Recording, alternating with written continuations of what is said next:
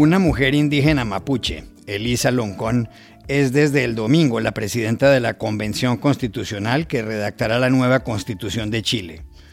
¿Qué significa eso y cómo será la próxima carta fundamental de ese país? Hablamos con la politóloga Carmen Lefulón y con el analista Kenneth Bunker. En Brasil, al presidente Jair Bolsonaro lo acusan ahora de no haber hecho nada para impedir la eventual compra irregular de millones de dosis de la vacuna india. El sábado hubo gente que se echó a las calles para protestar. ¿Qué implican estas denuncias? Para saberlo contactamos a Enrique Gómez Batista, periodista del diario O Globo. Una de las grandes artistas italianas de los últimos tiempos, la incombustible Rafaela Carrà, muy conocida en América Latina, murió ayer a los 78 años. Fue una estrella de la canción, el cine y la televisión. ¿Qué representó? Nacho Álvarez, cineasta uruguayo-español que acaba de hacer una película sobre ella, nos lo explica en este episodio. Hola, bienvenidos a El Washington Post. Soy Juan Carlos Iragorri, desde Madrid. Soy Dori Toribio, desde Washington, D.C. Soy Jorge Espinosa desde Bogotá. Es martes 6 de julio y esto es todo lo que usted debería saber hoy.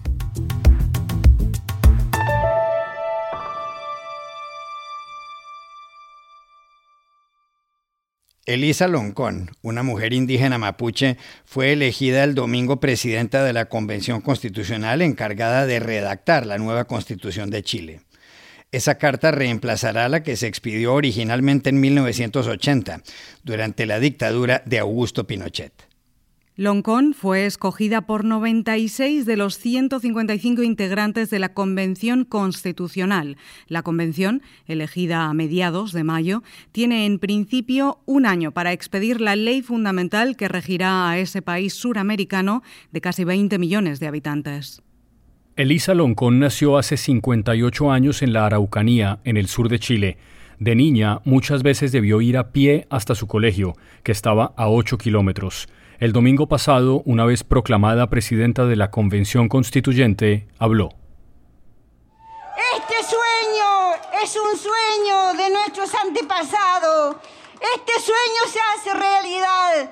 Es posible hermanas y hermanos, compañeras y compañeros, refundar este Chile, establecer una nueva relación entre el pueblo mapuche, las naciones originarias y todas las naciones que conforman este país. En ese contexto, Pulamien, esta es la primera muestra de que esta convención va a ser participativa. Elisa Loncón es una mujer preparada Obtuvo un título como profesora de inglés en la Universidad de la Frontera. Se especializó en el Instituto de Estudios Sociales de La Haya y en la Universidad de Regina, en el Canadá. Y terminó dos doctorados, uno en humanidades en la Universidad Holandesa de Leiden y otro en literatura en la Católica de Chile. Las elecciones a la convención fueron producto del plebiscito de octubre del año pasado, que a su vez fue la consecuencia de un pacto político tras el estallido social que vivió Chile en octubre de 2019, cuando hubo marchas de protesta contra el gobierno de Sebastián Piñera. La convención está conformada por 78 hombres y 77 mujeres. Los representantes de los pueblos originarios del país ocupan 17 escaños, siete son para los mapuches, dos para los aymaras y uno para cada uno de los otros pueblos, el atacameño, el chango, el coya, el diaguita, el cahuéscar, el quechua y el rapanui. Los mapuches son más de 1.800.000. No hay ningún pueblo más numeroso en el cono sur. Tanto ellos como los otros grupos aborígenes han buscado por años una mayor representación política en Chile. ¿Qué significa entonces que Elisa Loncón presida la Convención Constitucional? Juan Carlos, se lo preguntamos ayer en Santiago a Carmen Lefulón, que forma parte de la red de politólogas y que dirige la sección de opinión pública del Centro de Estudios Públicos, un prestigioso instituto de pensamiento o think tank. La elección de Lisa Loncón como presidente de la Convención Constituyente es sumamente relevante. Por un lado, tiene una relevancia simbólica muy importante. Em, recordemos en la convención no solo se implementó la paridad de género, sino que también se reservaron escaños para los 10 pueblos originarios reconocidos en Chile. Esto se hizo para asegurar su presencia em, y así se buscaba subsanar un déficit de representación histórico de Chile. Y Elisa Loncón fue justamente elegida en uno de los escaños reservados por el pueblo mapuche. Por lo tanto, esto primero que nada es una señal potente de reconocimiento de sus demandas y sobre todo de la plena incorporación de los pueblos originarios en el proceso constituyente.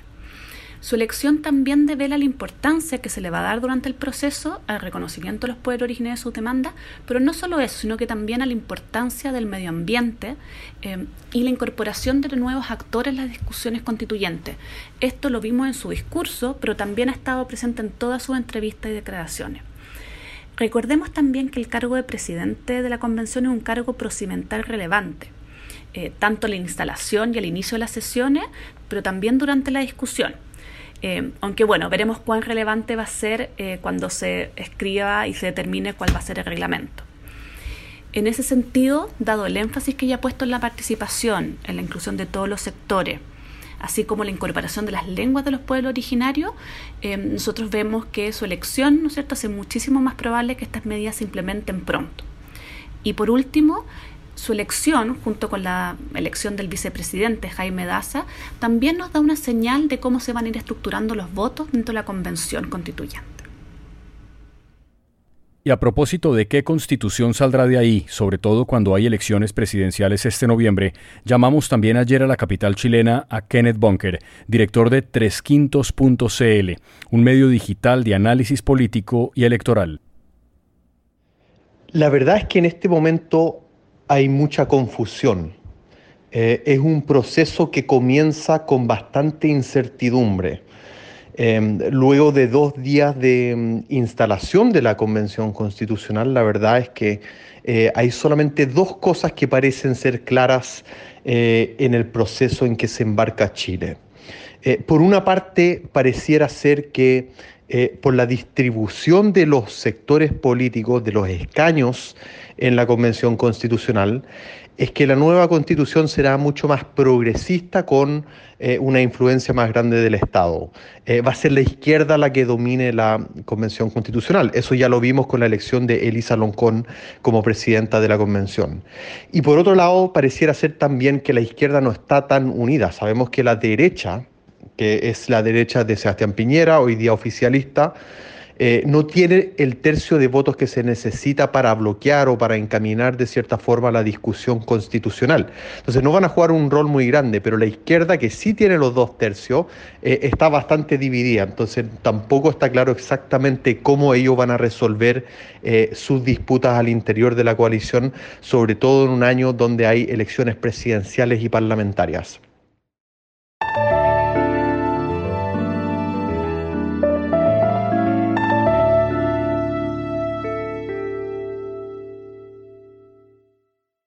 Crecen los problemas para el presidente de Brasil, Jair Bolsonaro. El sábado de la semana pasada, miles de personas se echaron a las calles para pedir nuevamente su renuncia. El asunto tiene que ver con un escándalo relacionado con las vacunas contra el coronavirus. Todo estalló el viernes cuando la Procuraduría General de la República le informó al Supremo Tribunal Federal que investiga si Bolsonaro cometió el delito de prevaricación con respecto al contrato de compra de la vacuna Covaxin, fabricada en la India.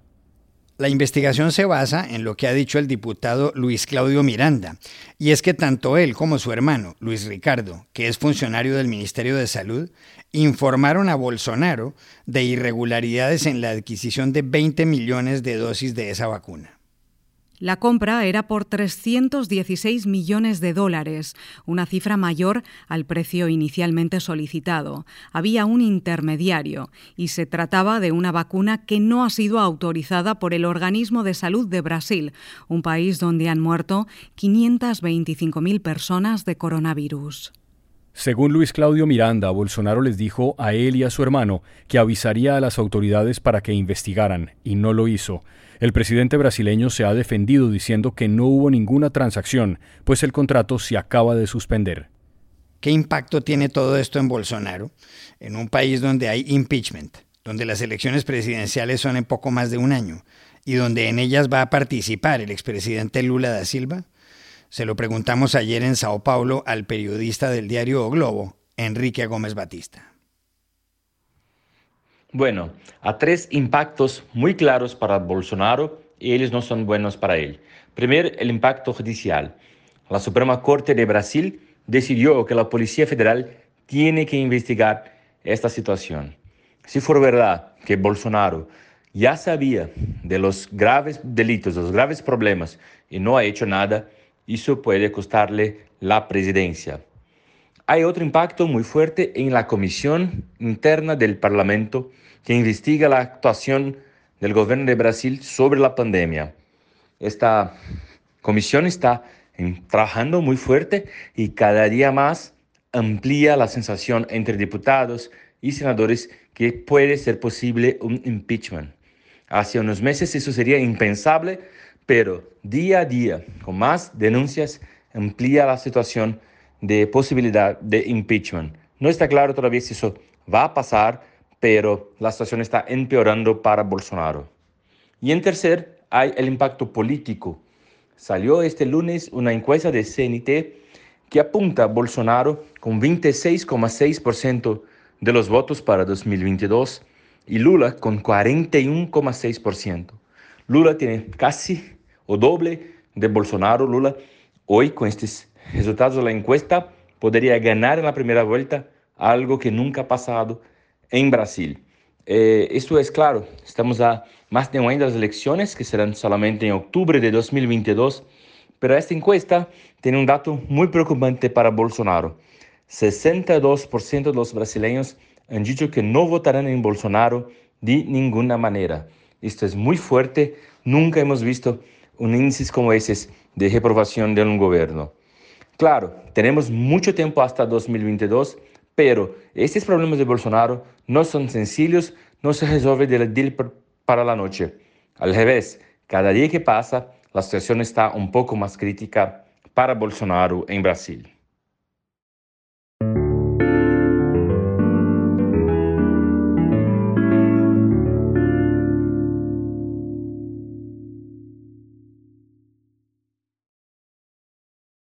Una de las grandes del mundo del espectáculo italiano y europeo, Rafaela Carrà, murió ayer a los 78 años. Su nombre real era Rafaela María Roberta Peloni. Había nacido en Bolonia y se puso su apellido artístico en los años 60. De niña estudió baile y canto. En 1965 estuvo en Hollywood, donde rodó junto a Frank Sinatra la película Von Ryan's Express o El Expreso de Von Ryan, tal como se tradujo el título en América Latina. En España, el filme fue conocido como El Coronel Von Ryan. Uno de sus mayores éxitos llegó en 1970, cuando la RAI, la radiotelevisión pública italiana, la contrató para presentar el programa de variedades musicales Canzonísima. Ante las cámaras, la Carrá salió vestida mostrando el ombligo. Fue la locura.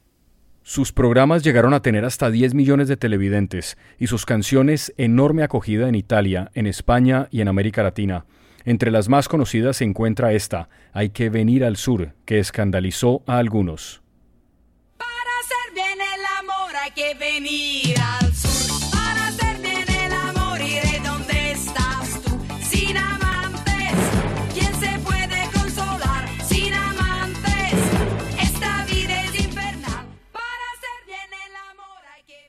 Entre 1992 y 1994, Rafaela Carrá presentó un programa de televisión española que causó sensación.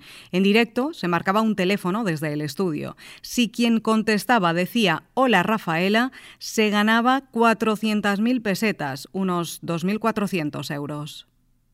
El número de teléfono es este. Y si me contesta Hola Rafaela, puede ganar 400.000 pesetas. Te gustaría a ti, ¿eh? Pero tú, grúa, ¿qué harías con 400 pesetas? Uno.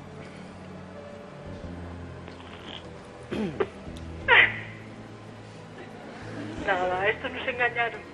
No puedo hablar, pero hable usted, Martínez Martínez. Hola, Rafaela.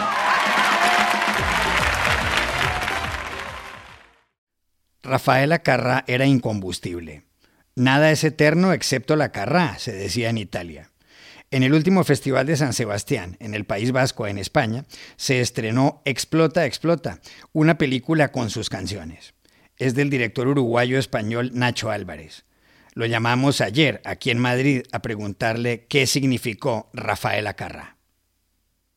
Eh, representa la libertad, representa una energía eh, que encandila. Rafaela eh, Carrera representa para muchas generaciones, para, para la mía, eh, representa eh, lo, lo diferente. Representaba en la televisión y en la música algo distinto a lo que había. Como, no sé, Rafaela Carrera re- representa romper con los es- esquemas, romper con, con todo. Rafaela Carrá representa eh, cantar sobre los tabús, eh, representa hablar sobre la homosexualidad, sobre la masturbación femenina en sus canciones, sobre la censura y sobre la libertad.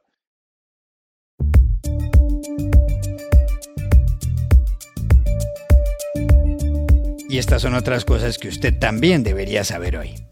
El colombiano Sergio Díaz Granados fue elegido ayer presidente ejecutivo del Banco de Desarrollo de América Latina en reemplazo del peruano Luis Carranza Ugarte. Ministros de Hacienda y presidentes de los bancos centrales de los 19 países miembros votaron en reunión semipresencial desde el Palacio Nacional de México.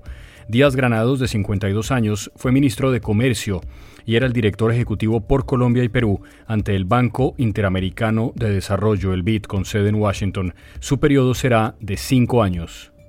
En España, miles de personas participaron ayer en manifestaciones para pedir justicia tras la muerte de Samuel Luis Muñiz, un joven de 24 años que falleció el sábado después de recibir una brutal paliza a la salida de una discoteca en A Coruña, en Galicia, en el noroeste del país. Le golpearon al menos siete personas. Una de las amigas del joven envió un tuit diciendo que le habían agredido por su orientación sexual. Testigos sostienen que fue un acto homófobo. La policía investiga esa y otras posibles causas. El bikini cumplió ayer 75 años. Una bailarina francesa de striptease, Micheline Bernardini, lo usó por primera vez el 5 de julio de 1946 en una piscina de París. Lo había inventado el ingeniero mecánico y diseñador de ropa francés Louis Reard, que eligió esa fecha porque horas antes el ejército estadounidense había ensayado la bomba atómica en el atolón de Bikini, en las Islas Marshall, en el Pacífico Sur. España e Italia lo prohibieron, pero Bernardini recibió 50.000 cartas de personas que querían conocerla. Y aquí termina el episodio de hoy de El Washington Post, El Guapo. En la producción estuvo Cecilia Favela. Por favor, cuídense mucho. Y pueden suscribirse a nuestro podcast en nuestro sitio web, elwashingtonpost.com, seguirnos en nuestra cuenta de Twitter, arroba el post, y también nos encontrarán en Facebook, buscando el Post Podcast. Chao, hasta la próxima.